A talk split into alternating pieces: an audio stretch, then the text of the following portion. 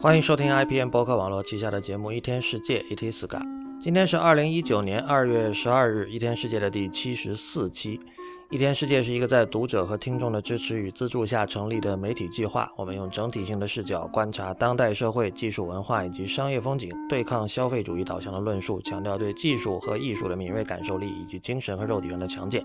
我们的口号是。What need have I for this? What need have I for that? I am dancing at the feet of my Lord. All is bliss. All is bliss.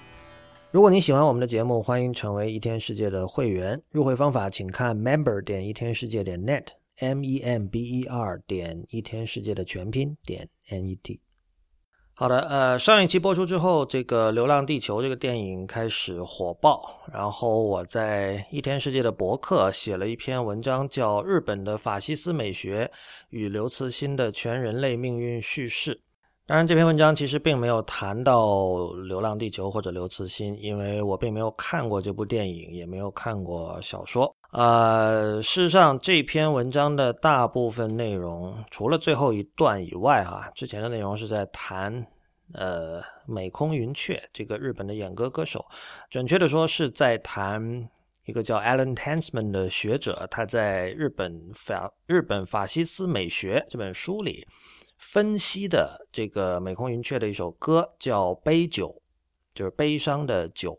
Tansman 在这本书里的一个基本立论是：虽然法西斯作为一个政治概念离我们已经很远了，而且在八十年代的时候，其实学界一直有在争论，就是法西斯主义能不能运用到日本身上，因为在德国和意大利，呃，他们和法西斯是有紧密联系，这个是毫无疑问的。但是，一直有学者认为日本。的军国主义时期，他们的政治状况其实呃并不适用于法西斯主义这个词，但是 Tansman 呢是讲法西斯主义很多时候它是主要是在文化层面体现出来的，而且哪怕在战争二战结束之后的很多年以后，呃，法西斯主义作为一种美学，仍然在日本社会的很多层面能够看到，然后他把美空云雀作为一个例子来分析。这里提到这首歌《杯酒》是一九六六年发行的单曲，但是 Tansman 呢，他主要分析的是美空在一九八六年，也就是他去世前三年现场演出《杯酒》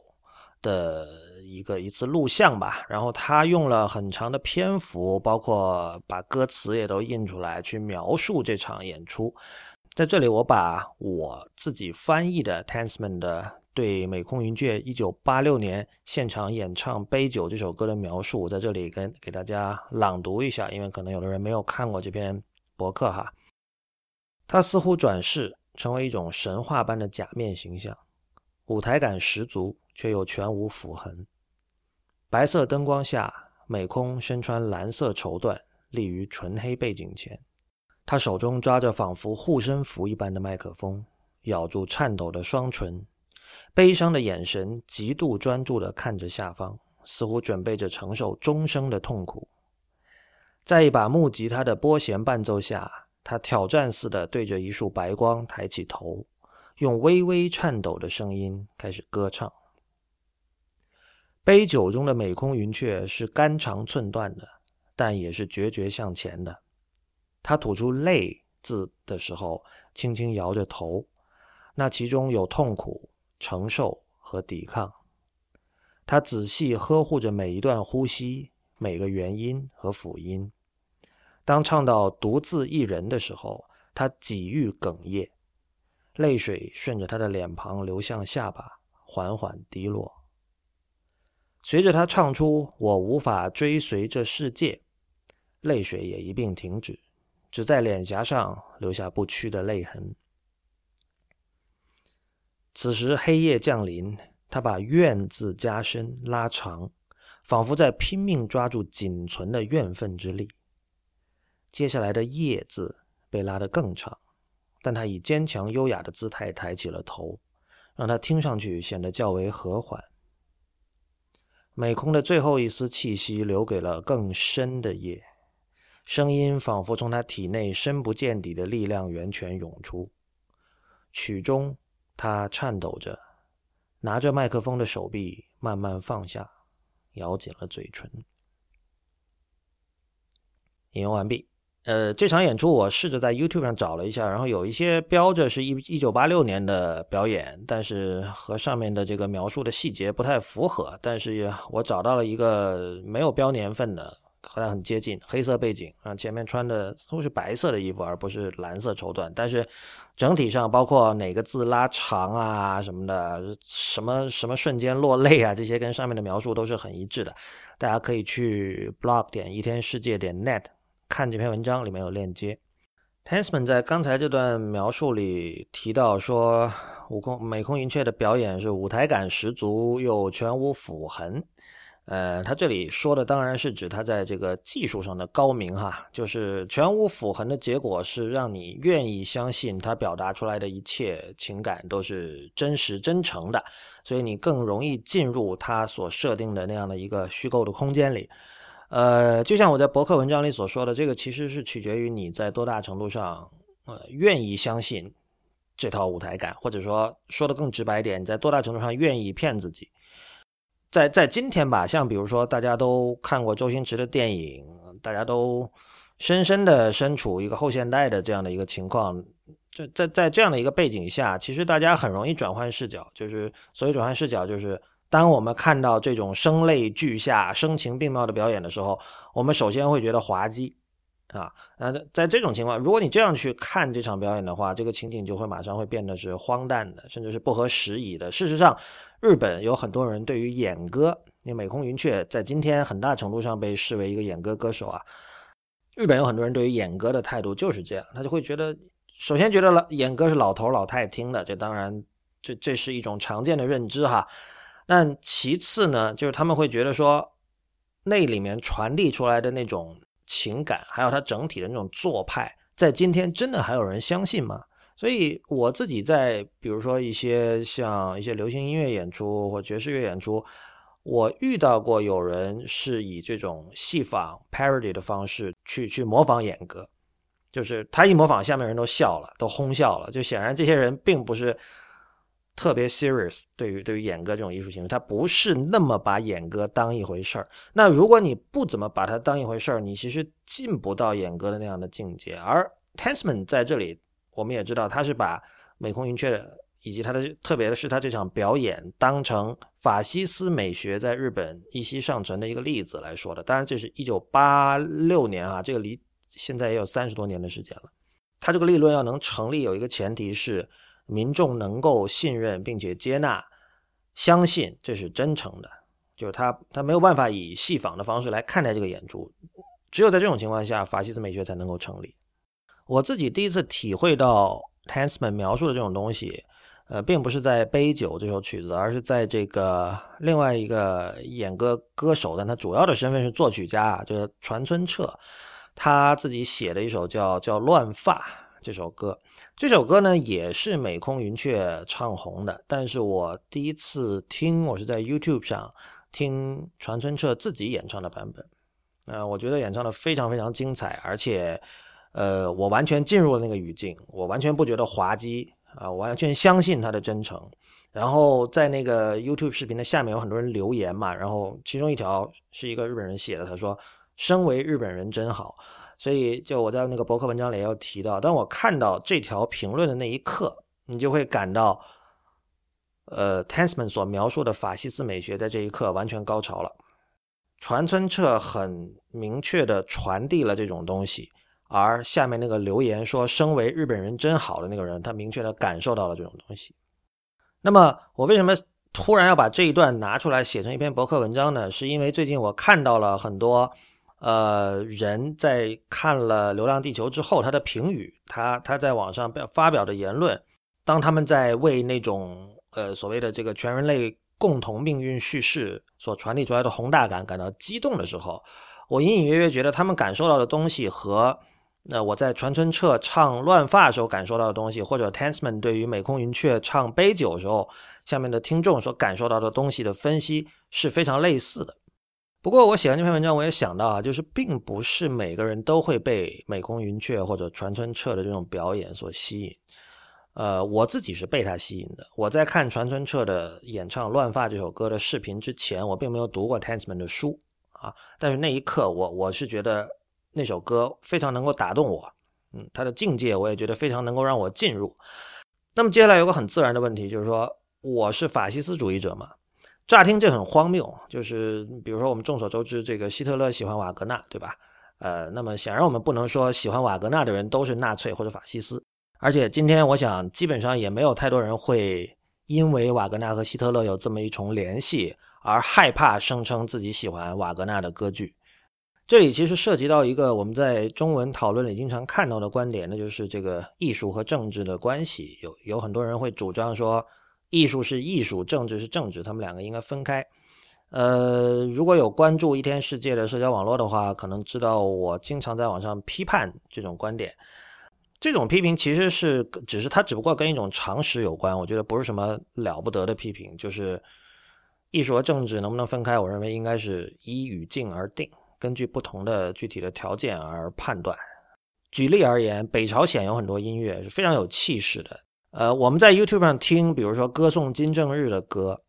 呃，在底下我们看到有人用英文评论说：“啊，我健身时候听的就是这个。”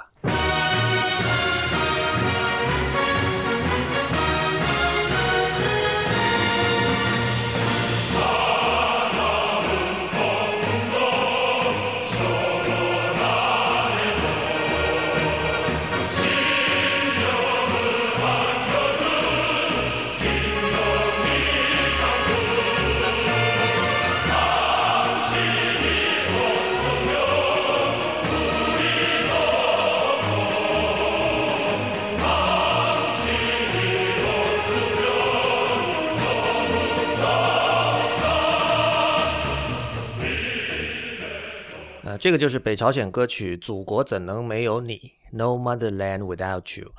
呃，这个在 YouTube 上已经有九十多万次的播放了。北朝鲜应该也是看不了 YouTube 的吧？所以你可以看到，大部分的这个播放量是来自国外，来自北朝鲜以外。我们会把这首歌的 YouTube 链接放到本期的相关链接里，非常精彩的一首歌。我也很喜欢听这些歌。这当然并不说明我赞同北朝鲜的政治理念。但是我觉得我们并不能因此就得出结论说音乐和政治就是可以分开的啊！我健身时候听歌颂金正日的歌，但我不认同金正日的政治理念，所以我们可以得到一个结论说音乐是音乐，政治是政治。我觉得这个结论是得不出来的。我们也很难非常方便的说，我只不过是单纯的喜欢雄壮威武的音乐。这个原因也很简单，因为对于我们来说，单纯的喜欢北朝鲜音乐或许是一种可能；对于美国人、欧洲人可能都是一种可能，但是对于北朝鲜人来说就不是这样了。而当然，音乐或者文艺在北朝鲜这个语境，或者说我们中国的语境，被视为一种政治工具，这是容易理解的，这是我们都知道的一个事实。但是如果我们要把类似的逻辑应用到法西斯上，可能就会让很多人犹豫，因为首先，如刚才所说，二战已经结束了七十多年，可能还有人记得哈，二零一五年的时候，我们当时经常看到这个“世界反法西斯战争胜利七十周年”这句话，所以法西斯作为一个政治理念，它已经失败了。那么在这种情况下，今天我们去谈法西斯美学，呃，是不是和谈，比如说谈十九世纪末的这个 Arts and Crafts Movement？或者谈十九世纪的浪漫主义等等，所有这些古代的、久远的这些艺术流派或者风格没有区别呢？呃，今天谈法西斯美学是不是一种无害的东西呢？我们在听，比如说刚才提到的北朝鲜音乐的时候，我们很容易想到这种音乐在北朝鲜是当做一种政治工具来用的。呃，它的歌词其实让你就，它歌词非常直接哈，让你不可能不想到这一点，就哪怕你不懂韩语。它里面会提到什么白头山，因为它的这个发音跟中国的某种方言会会比较接近，你能够大概猜出哦，这在说金正日，这在说白头山什么什么的。那么，如果说有法西斯美学这么一种东西的话，我们有没有必要警惕呢？是吧？这个是我们今天要讨论的问题之一。在中国和法西斯主义相比，法西斯美学很少被讨论。呃，法西斯基本在无论在哪个国家都是一个没有歧义的负面的词。而中国又是一个人们在日常讨论的时候，经常不愿意仔细辨析词汇与词汇之间的微妙区别的一个一个地方，这就造成一个结果，就是几乎任何时候，只要你提到了“法西斯”三个字，你的句子里出现了这三个字，听的人就会产生你在指责某某是法西斯或者是法西斯主义者这样的感受。呃，但是法西斯美学和法西斯作为一种政治立场或者说一种主义，必须分开对待。我们下面先讨论一下这两个概念。那毫无疑问，今天我们要谈一个概念的时候，我们第一反应可能会去看维基百科哈。维基百科上对于法西斯主义 （fascism） 的解释，这个是我从这个英文词条翻译过来的哈。一种在二十世纪初兴盛的彻底的超级民族主义，叫 ultra nationalism。它的特点是独裁统治，用武力压制反对势力，严格管控社会与经济。法西斯主义者认为自由民主制已经过时，为了有效应对经济上的困难，为民族国家的武装冲突做好准备，需要由一党制集权国家来全面动员整个社会。引用完毕。我们在这里看到了“武装冲冲突”这个词，哈，就是因为作为一个历史概念的法西斯，这个是在一战前后开始出现的。那那个时候是打仗的年代嘛，所以他会提到这样的概念。你可以看到，这个这个整个。法西斯主义这个概念是根据当时时代的需求而出现的这么一个概念。那当然，呃，历史上对于法西斯主义有过比较著名的论述的有这个本雅明啊，Walter Benjamin 这位哲学家，他提出了一个很重要的，并且在日后被很多后辈哲学家反复的进行分析的一个说法，就是法西斯主义是把政治美学化。这个概念，如果你觉得比较难理解的话，其实可以想一下，就是我们都知道。世界上有一些人是，比如说他是很喜欢纳粹军服的，那么当然他们也会说，我觉得我只是单纯的喜欢他的这个视觉形象上的美，对吧？这个说法在很多人看来是不可接受的，但是世界上是有这么一群人，就是同时我们也可以看到，比如说像本雅明自己在他最有名的那篇文章叫《这个机械复制时代的艺术作品》里，他他有引用这个意大利未来主义者。们对战争的论述，呃，未来主义者认为战争是美的，为什么？因为战争首先它象征着人类对机械的征服，啊，这是一种美。战争和速度和力量有关，这是一种美。战争还代表着人类的身体被钢铁化、被金属化、被技术化、被 cyborg 化的这样的一个过程，这本身是一种美。所以，其实像意大利未来主义。呃，作为一个文化运动，它跟纳粹、跟法西斯是有很有不少的联系的。所以，我们从这些事实上可以大概的有对于什么叫呃法西斯主义把政治美学化有一个感性的认识哈。呃，然后我觉得很重要的一点是在英语世界哈，在民间语言里，法西斯和纳粹这些词其实它使用的会比中文世界要多。而且它所涉及的范畴也相对的广，虽然有时候它涉及的东西其实是挺琐碎的。呃，这里最有名的一个例子吧，可能就是一九八零年代末开始，然后在九零年代初非常走红的这个美剧叫《宋飞正传》（Seinfeld） 里面的有一集叫《Soup Nazi》，它描写的是在纽约一个卖汤的，好像是意大利人还是哪儿人啊，不太记得了。哎，总之是一个卖汤的人。这个汤不是，比如说广东说的那种汤，是那种比较有点像，又没有又不是 gravy，但它是比较浓稠的一种汤，就吃了饱腹感还是比较强的。但总之啦，就是这个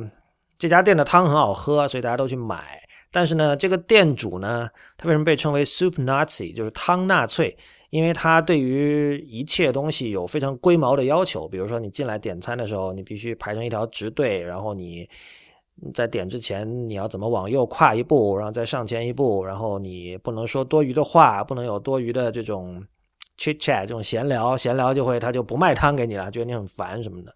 所以在这个剧里，呃，Jerry Seinfeld 和他几个朋友管他们管这个人叫 Soup Nazi 啊，汤纳粹。所以这里你你可以看到啊，就是这种在英文语境的日常语言里，我们经常可以听到用用 Nazi 这个词。来描述一些对，呃某类事物非常的执着，对很多这种规矩、呃条款执着到了一种偏执的程度的这样的一种人，呃，这种人当然各国都有了，但我们可以看到，在中国我们不会管这种人叫纳粹或者法西斯，我们管他叫比如强迫症吧。近几年比较用的比较多的是强迫症这个词。呃，强迫症可以说不仅没有负面意涵，甚至成了一种 humble bragging，就是一种表面上看起来是在自我贬低，其实有一点点小骄傲。我是这么理解的哈，不知道对不对。好，那上面就是关于法西斯大概的，包括它的这个最字典式的定义，以及呃学术上的一种某一种立场，还有就是它在民间语言里的使用，稍微介绍了一下。那么下面说什么是法西斯美学啊？说到法西斯美学，可能最有名的一份文本就是苏珊·桑塔格这位已故的作家，他写的一篇叫《Fascinating Fascism》，呃，是一九七五年的文章。然后在二十一世纪，它被译成中文的时候呢，呃，当时它的译名叫做《迷人的法西斯》，这个其实是有点问题。但是你现在你要我想更好的翻译，我一时也想不出来，因为这个。迷人是一个在中文里是基本是百分之百正面的一个词，但是这个 fascinating 其实是偏中线偏中立的哈。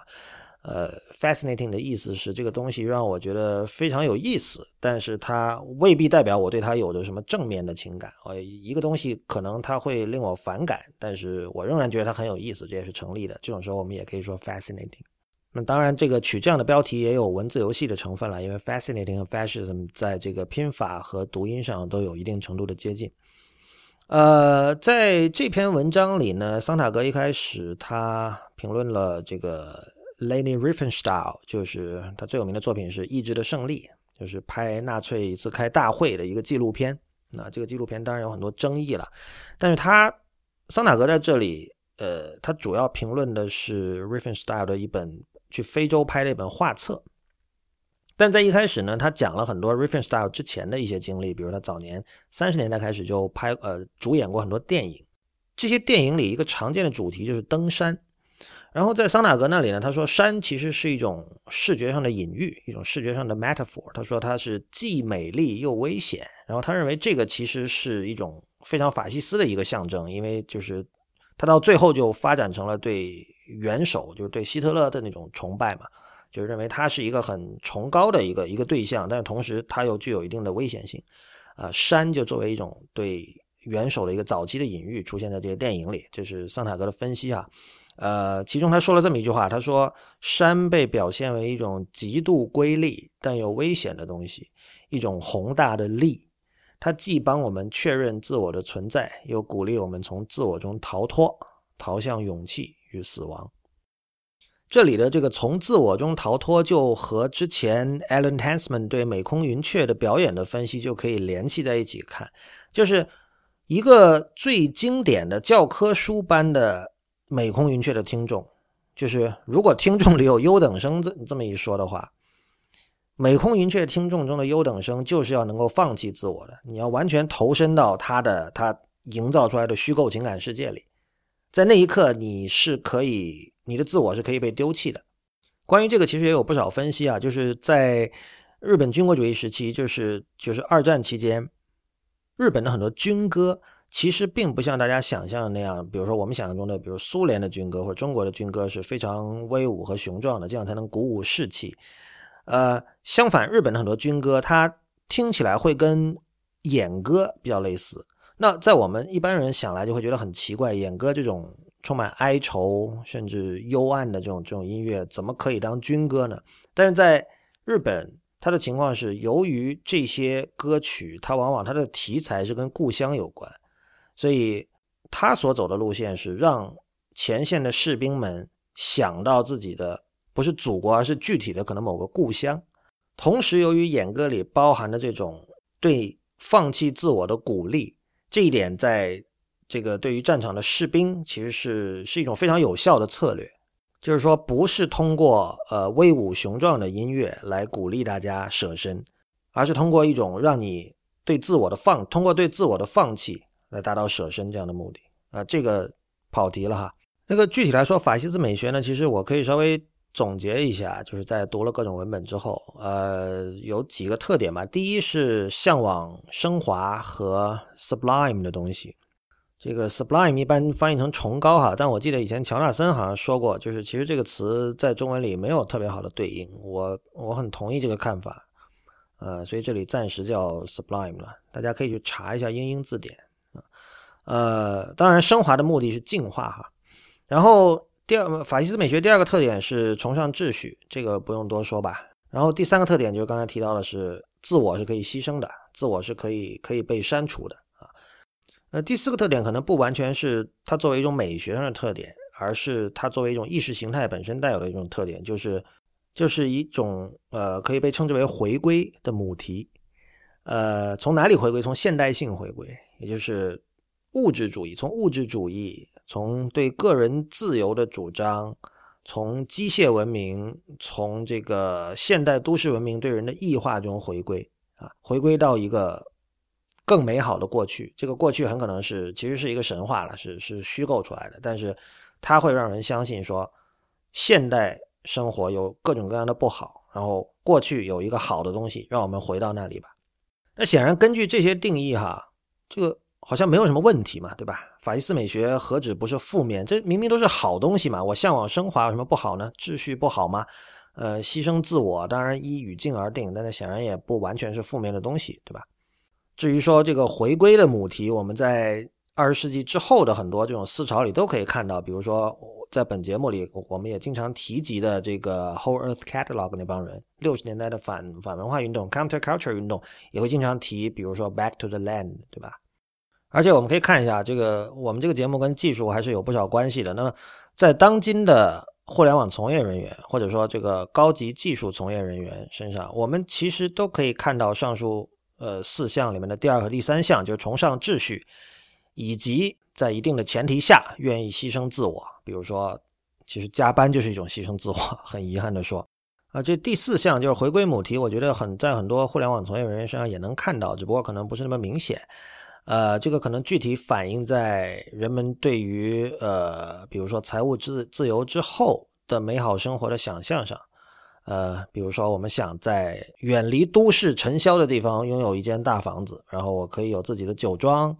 啊，我可以经常去去冲浪，我可以我可以自己种地，自己种自己的菜，有机蔬菜等等等等啊，这些这些憧憬其实都是一种前现代的憧憬，所以它跟这个回归，就是从现代都市文明回归到一个美好的过去这个母题是是吻合的。当然，第一项就向往升华，这个是缺席的，这个我们在后面会提到哈。但是总体来说，这上面这些东西你很难说它是不好，都是都是都是恶的，何止不是恶的呀？很多东西就它是好东西，对吧？呃，又比如像桑塔格提到的这个登山的隐喻，那很多人可能就要问了，那很多人都喜欢登山啊，对吧？然后近年这个攀岩运动也渐渐火起来了，然后我们都知道最近有一些纪录片去拍那些攀登、徒手攀登高楼大厦、徒手攀登这个。加州那些很很壮美但是也很危险的山，不用保护措施，对吧？有这样的纪录片，大家可能都看过。那这些跟法西斯有关吗？显然就很荒诞嘛，这显然是毫无关系的。就是，难道我们要说所有对于美丽而危险的东西的向往都是法西斯美学吗？这显然不是。所以，呃，法西斯这个词呢，它外延太大，呃，对于不同人意味着不同的东西，而它的负面意涵又太强了。这个之前也提到哈。这导致一方面人们用它的时候会谨慎，就不愿意轻易提这三个字，更不要会轻易就是智力正常的人哈，不会轻易说谁谁谁是法西斯。而另一方面呢，它一旦被使用，听的人的感受又是非常强烈的，这个导致这个概念的各种细微之处就完全被淹没了。所以有时候我们为了方便，我们需要用这个词，呃，但又必须提醒自己，就是这个词背后。具体所指到底是什么？那么你作为用这个词的人，你需要可能需要加以说明，而听到这个词的人，可能也得多一个心眼儿吧，就得知道这个具体指的是什么东西。呃，而我甚至想说的是什么呢？就是根据我上面的定义哈，被称作法西斯美学的有很多东西，在今天的文艺作品里，或者说在今天的文化范围里，已经很难看到了，而这是一种遗憾。比如说对升华的向往。如果你对法西斯美学追本溯源，你是可以追溯到十九世纪的浪漫主义文艺观的。如果大家是听古典音乐，在小时候对古典音乐有兴趣的话，那你一路从莫扎特、贝多芬，然后你听到肖邦、舒曼、李斯特，然后到晚期浪漫主义，什么瓦格纳、理查斯特劳斯，你很难不对升华、呃进化还有 sublime 的东西有所向往，而这种向往本身是完全健康的。呃，我之前在一天世界介绍过这个音乐制作人 Phil Spector，呃，他说自己要做给青少年听的瓦格纳交响乐。嗯，我之前做给这个，我现在是因为在给看理想做很多这个音频节目嘛，大家可能有听到哈，就是我做的第一个节目叫《作为乐器的录音室》。而在这个节目里呢，我为了说呃有一集是关于 Phil Spector 的，我为了说明这个所谓给青少年听的瓦格纳交响乐，我在那集里把他的音乐，呃，就是六十年代的很多这个流行音乐和瓦格纳的这个《诸神的黄昏》里面的一段做了比较，大家可以去有兴趣可以去听哈。呃，你现在只要打如一点 Lee，就我的名字如 R U Y I 点 L I 这个域名，就可以直接看直接看到作为乐器的录音室这套节目的呃下载链接。所以 Phil Spector 他监制的这些音乐，它跟我刚才说的几项特点是吻合的。首先，它是 Sublime 的它的音乐，然后你在听到他的音乐的时候，你是有一种抛弃自我的那样的一种冲动的。因为上次我就讲嘛，我说。如果一个人是，比如说我是五零后，我然后我十几岁的时候听 Phil Spector 监制的这些情歌，那些歌曲的这个基本毫无例外哈，他的歌词全都是情情爱爱的，呃，今天看来很陈腐。但是如果一个人在少年时期听那种歌，你怎么会不想结婚呢？就今天很多人就是在讨论结婚有没有意义，结婚有没有必要，是不是不结婚的生活更好？但是如果你是听那种音乐长大的，我觉得它就是一种非常好的对婚姻的这个 evangelism。是是一个对婚姻的布道士，在那样的呃那么 sublime 的音乐的烘托之下，然后你听到那样的歌词，你你就会奋不顾身的去结婚。我我是有这样的感觉。那难道我们可以说 Fear Spector 监制的东西是符合法西斯美学的吗？我觉得我们只能说，它跟被称为法西斯美学的东西。有着某些共性，但是不能说他是法西斯美学。虽然他这个人显然哈，就是我在那一集《一天世界》里有讲过，他跟乔布斯是有很多共性的，他们是控制狂，然后跟他合作的很多人都很讨厌他们啊。呃，Spector 后来还杀了人，然后现在还在坐监坐监狱，然后不知道好像还有四五年才能出来吧？啊，不知道他能不能活到那个时候了。说实话，因为他现在已经好像快八十了吧。这一切其实恰恰就是为什么，我想这就是为什么。桑塔格要管这个 fascism 叫 fascinating fascism，它确实是很 fascinating 的一种东西啊。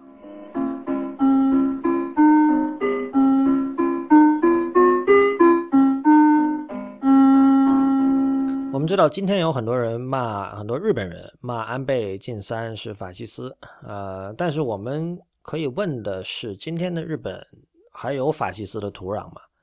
呃，Alan Tansman 他在书里分析的例子，大多数一九大多数是一九三零年代的，然后还有两个一九八零年代的例子，其中一个就是上面说到的美空云雀啊，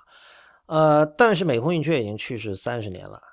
一九八九年他去世的时候，当时据说确实日本是举国悲哀，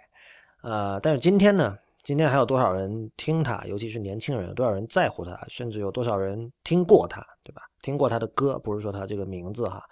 呃，演歌，呃，在今天当然依然存在，呃，但我们比如说，我们看一下去年的红白歌会，就是日本每年年底的一个大型音乐节目啊，被称被中国人称为日本的春晚的一个节目。你会发现，虽然演歌的比例还是有不少啊，但是像 Alan Tasman 在今天节目开头所分析的那种东西，呃，就是美空云雀和我说到的船村彻。唱的歌所传递出来那种东西已经没有了，演歌成了一种中年妇女们的一种休闲娱乐，呃，会有很多很帅又很乖的年轻的演歌歌手。然后我记得去年还有一位是很年轻，是十几岁吧，还不到二十岁，还是二十出头的。他就是因为觉得演歌很所谓的很很帅气，唱演歌很帅气，然后从小就跟着他爸学，还是他爸给他报了个班学，然后什么，一开始他就是在街头卖唱。就唱演歌，然后现在都唱到这种主流电视节目上了。这里面其实没有任何对崇高、sublime、升华的向往，然后更加没有什么献身的冲动，它就成了一种类似就非常普通的一种一种像工艺一样的东西啊，工艺品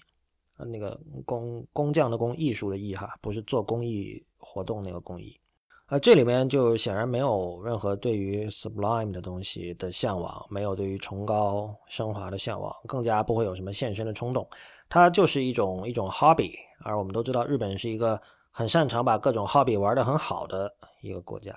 所以你要问我的话，我在今天的日本不太容易看到有什么呃法西斯的土壤。这个当然跟这个战后美国的占领以及这个美国把这个美式的民主精神写到了日本宪法里所造成的一系列这种深刻的影响有关哈。呃，那么中国呢？呃，我们在这里似乎可以这么说：说这个拜金主义，其实在中国成为了这个法西斯主义的一种解毒剂。因为我们知道，所谓献身冲动，刚才说这个删除自我，然后让自己去去投身于某种某种热烈的行动，这是一种这是一种类似信仰的东西。而既然现在我们很多人相信中国人的信仰是金钱，而且当下似乎也没有在中国就是崇高这种东西，也并不是中国人信奉的一种东西。在这样的情况下，似乎我们并不用担心法西斯主义会死灰复燃。但是我从对于《流浪地球》的反馈中，我们看到了一些不一样的东西。呃，这个我之前在社交网络上链接过哈，这个是一位知乎的用户叫杨维石，呃，他自己在答案里写的是多伦多的一位工程师，然后他的答案是这么说的，我特地把他其中一段引出来哈，现在给大家念一下。尤其值得一提的是该篇独特的精神内核。故事里无数个人类个体万众一心，为了生存逆天改命，迸发出移山填海的磅礴伟力。这种群体力量的胜利，不是美国大片的常见套路，却恰恰最为我们所熟悉。正如中国科幻电影的崛起，也不是靠一两个刘慈欣、郭帆这样的个人英雄就能做到的，更需要无数观众一起来推动历史的进程，用我们的每一次自发传播。每一句批评建议，每一份真金白银的支持，为他添砖加瓦，无数人的心愿终将汇聚成势不可挡的洪流，冲破一个个记录的关口。在这一刻，你我都是缔造历史的英雄。引用完毕。呃，这里面陈词滥调很多哈，但是我不知道我有没有读错，但是我看这位朋友的答案的时候，我觉得他是完全真诚的。他不是在讽刺，他也不是所谓的五毛啊或者什么，他是真心为这部电影感到骄傲，他也真心的相信刚才他写的每一个字。我觉得他说的这句叫“不是美国大片的常见套路”，这本身就暗示了对于法西斯背美学背后的某种东西的呃同样的向往，因为我们知道美国大片的套路其实简单来说就是个人英雄主义嘛，我们经常看到一个。呃，出身很普通的人，然后他有一个另外的身份，有一个隐秘的身份，这个身份，然后这个身份是可能是地球存亡的一个最重要的一个决定因素啊。但在这个背后，其实就是刚才提到的 liberalism 嘛，就是就是就是自由主义嘛，就是每个人是不一样的，每个人可以有自己的美。所以，我是在日常我是一个普通人，但是由于我有自己的美，由于美不是铁板一块，所以在特定的语境里，我可以成为英雄。其实我觉得管这种东西叫个人英雄主义是是比较有问题的，因为个人英雄主义，它往往在暗示一种缺乏合作精神。但是在我的理解里，这个所谓美国大片的常见套路讲的并不是这个。但我并不认为杨维石就刚写刚才写这个答案的这位朋友，他向往法西斯美学，可能他并没有思考过法西斯美学是什么，就是所以我觉得他不可能去向往这种东西。但更重要的是，我认为他所向往的东西和法西斯美学背后的东西有共同点，但有一个关键的区别，就是我们可以来总结一下，法西斯主义作为一种意识形态，它是这样的：就是首先，它对于资本主义不断的发展、发展、发展，造成了异化，它对于这个现象是不满的。就具体比如说贫富差距，这个我们大家现在都感同身受，对吧？呃。中国是这样的，美国当然也是。比如旧金山的贫富差距，这已经成了说的说了不要说的一个话题了。然后，人被消费主义、被物质文明束缚啊，可能会买很多自己其实不需要的东西，无论是为了发朋友圈炫耀，还是因为某种需要获得某种安全感。反正不管怎么说吧，花了很多冤枉钱，花了很多仔细想想觉得其实没有必要花的钱啊，呃，身不由己啊，这都是现代主义产生之后的一种人类的一种状况嘛。那么，对此不满啊，但是呢，法西斯主义同时也反对共产主义，因为法西共产主义我们说嘛，要消灭私有制嘛。虽然现在我不知道还有多少人相信啊，但是至少它的原初的一个一个理想是这样。但法西斯主义是要维持私有制，所以他要他他不喜欢资本主义，但他又要维持私有制。在这种情况下，他采取了一个策略，是号召人们回到过去。这个刚才提到了，他们先提出一个过去的一个一个 myth，一个神话，呃，比如说民族性啊，比如说这个像日耳曼民族是最优秀的民族，那我们是日耳曼民族，所以我们要怎么怎么样。那在日本其实也有类似的啦，就是说日本人对于民族性的论述也是非常有兴趣的，而且就是我们可以。如果具体去看的话，你可以看到这个从铃木大拙写这个禅的那些书开始啊，还有柳宗悦。之前我我在另外一个节目《灭茶苦茶》里讲过柳宗悦当时的一些一些主张哈，所有这些东西都在构筑日本的民族性。那么这种构筑完成了之后，并且如果它被民众所接受了之后，它就形成了这样的一个我们可以回过去的过去。虽然这个过去其实在历史上不一定存在，但是。这是它，它是一个神话，它是一个具有号召力的东西。所以，法西斯主义是通过号召人们回到过去，来试图在保持私有制的前提下，来反对资本主义。那么，像刚才杨维石的那上面那一段话，在前两点上，我觉得跟法西斯主义是很一致的。首先，对资本主义造成的异化不满，这个不满是在他的这段话里，我们可能看不到太多，但他以一种很微妙的方式表达出来，就是。他去 diss 他，他去 diss 了美国大片的常见套路，就是你看到就是美国很强，对吧？美国是世界第一强国，但你有什么了不起？美国大片就是好莱坞是世界上最强的电影工业，但是你的套路我知道了，对吧？没有什么特别了不起的。而我们现在有了和你不一样的东西，是我们熟悉的东西，然后比你厉害。然后我觉得我们以以我们中国人来说，可能。真的不会有谁会真心的想要消灭私有制，因为就是现在私有制在中国是一个不完全的东西。很多时候，这我们大家都在讨论为什么房子产权只有七十年，所以我们是巴不得能够拥有一套完整的私有制，而不是说我们要消灭私有制。所以在反对资本主义、反对这个比如说贫富差距等等所有这种现代性带来的这种顽疾的前提下，要维持私有制，这两者。在现代中国人，就当代中国人和法西斯主义的主张者之间是一致的，但是这个策略，剩下那个策略是刚好相反的。我们在呃杨维石的答案里其实可以看到了，他的策略不是号召人们回到过去，而是驶向一个神话性的未来。这个神话性的未来就是他所描述的，说这个无数个人类个体万众一心，为了生存逆天改命。他也是很多人在谈论《流浪地球》这部电影时候说的所谓。呃，比如很多人说没有人文关怀，说这部电影，然后人性在哪里？然后有人就会讲说，关注全人类的共同命运，难道不是关注人性吗？就是在他们看来，这部电影的这个世界观以及他所关注的东西，已经是星际级别了，已经是 planetary 了，这不就不再是在地球上玩这么一点小小的东西了。那很显然，这是一种朝向未来的一种态度。就当然，这种这个未来有可能发生，有可能不发生，有可能在我们有生之年发生，也有可能不会发生。但是。在今天视角来看，它就是一种神话。我们也知道，就是在中国工程师这个群体，有相当多的人是反对所谓国故的，比如反对中医的。当然，我知道这个支持中医的这个工程师肯定也是有的。但整体来说，这个群体，呃，他们是信仰理性，反对玄学，呃，反对所谓固执堆里的东西，所以他们不太可能采取一种号召人们回到过去的策略。事实上，我们经常看到的是他们。非常反对民国粉，他们讨厌那些穿汉服的人，对吧？他们认为这些东西是应该被扫进所谓历史的垃圾堆里的。而现在有了一部作品，可以让他们通过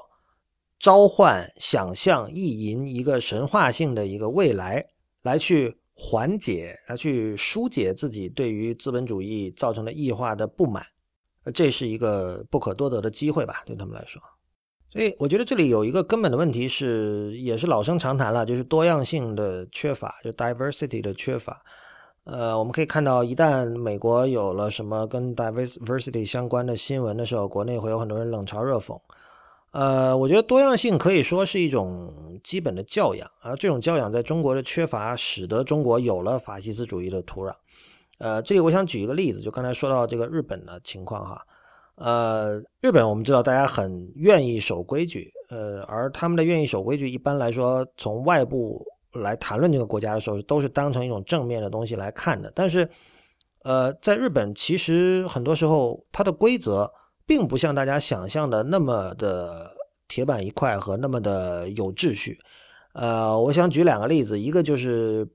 这个关于关于引号的使用，其实。在日本，大家可以发现，就是引号的使用是很混乱的，就是西洋引号和中文直角引号的混用是非常普遍的现象。大家只要去拿一本这个，比如最新一期的《Brutus》这种杂志，就经常可以看到，在电视上也经常可以看到。很多时候，这种混用其实并没有什么内在的逻辑。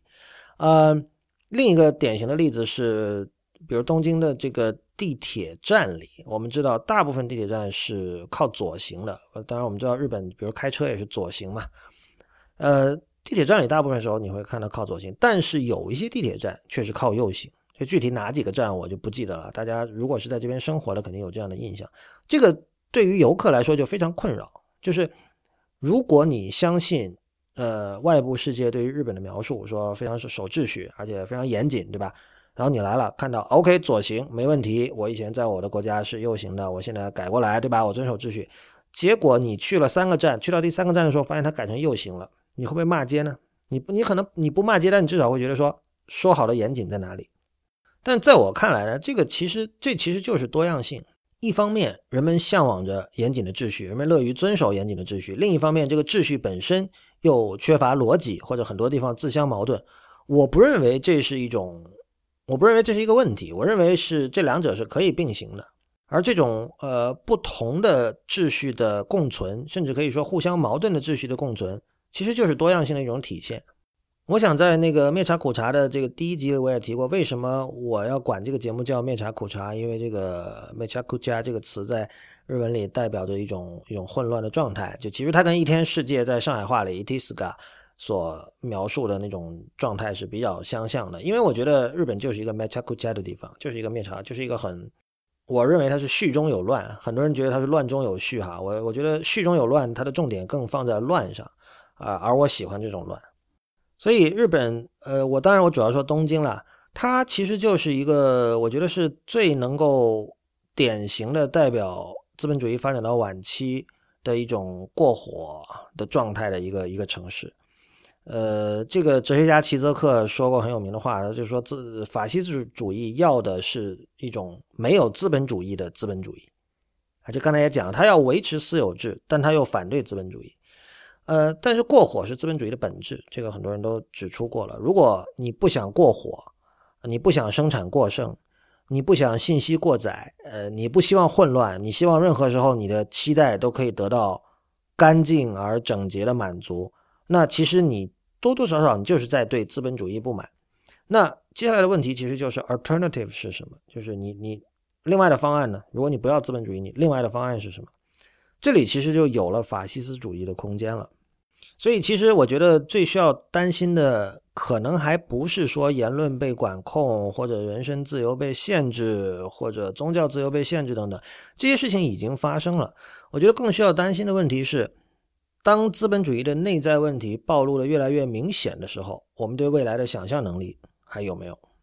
呃，前两天在社交网络上发了一个一个笑话，就是那个这个是我是从那个 Telich 那里看到的，他转了一个东德前东德的秘密警察如何去判断这个地下文化爱好者，就喜欢不同的地下音乐的人一般具有什么样的性格，还有什么样的长相，有一张图，但是那个网页上它里面提到了。以前一个东德的笑话，关于出租车司机的笑话，说为什么呃秘密警察是最好的出租车出租车司机？因为你一上车，他们就知道你的名字，也知道你住哪儿了。呃，这个笑话在今天显然并不好笑，因为它已经成为了现实，对吧？就是我们只要在打车软件上输入自己的家庭地址，那司机就是可以知道我们住在哪儿，对吧？知道我们的名字，你愿意写假名可能可以吧，但是。实名制在很多地方也变得越来越普遍，所以怎么说呢？其实我觉得这一类的创业公司，呃，首先它对于我们的这个生活有着非常大的影响。事实上，它就是在对未来进行想象，而它这种未来想象，对于我们来说，很多时候是没有了选择的。但更糟糕的是，在在意识形态领域，在言论领域，由创业者、一部分科技记者和风险投资人组成的这样的一个论域啊，这样一个言论场。他们对未来的想象能力是，我觉得是非常糟糕的。比如说之前在节目里肯定也批评过很多次了，就是呃这个唯方便至上论啊，其实这就是一种对未来的想象。我们先确认我们要的是更多的方便，但是除此之外，我们要付出什么样的代价是没有进行讨论的。我觉得其实这个就是很典型的一个为为法西斯主义划出了一块空间，让它有机而成，有可能会趁虚。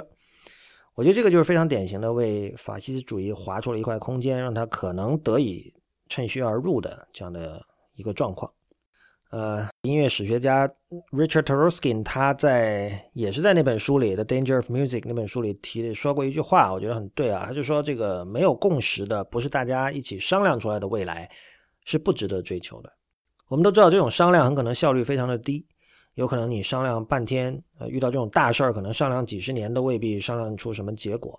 但是它很可能依然是各种选择中的相对最优解。呃，Alan Tensman 他除了写了一本。日本的法西斯美学《The Ethics of Japanese Fascism》，他还编过另外一本书，叫《The Culture of Japanese Fascism》。呃，在这本书的前言里是另外一个人写的，他提到自己在这个纽约的这个地铁站里，有一次上车的上车之前，看到有一个人的 T 恤上写了一句话，叫 “Is it fascism yet？” 现在已经是法西斯主义时代了嘛？是这样一个意思，就是就是就是所谓文化衫了。他用这句话。想警醒大家或者什么？这篇文章的作者也提到，这个问题很可能是没有办法回答，因为往往是当法西斯主义已经成为了现实之后，大家才发现，哦，我们现在是法西斯主义了。甚至可能是要事后结束了之后，我们才回才回想起来，会想到，哦，我们刚刚经历过的其实是法西斯主义。但我觉得大家时不时想一想这个问题是很有意义的，就是现在我们已经是法西斯主义时期了嘛。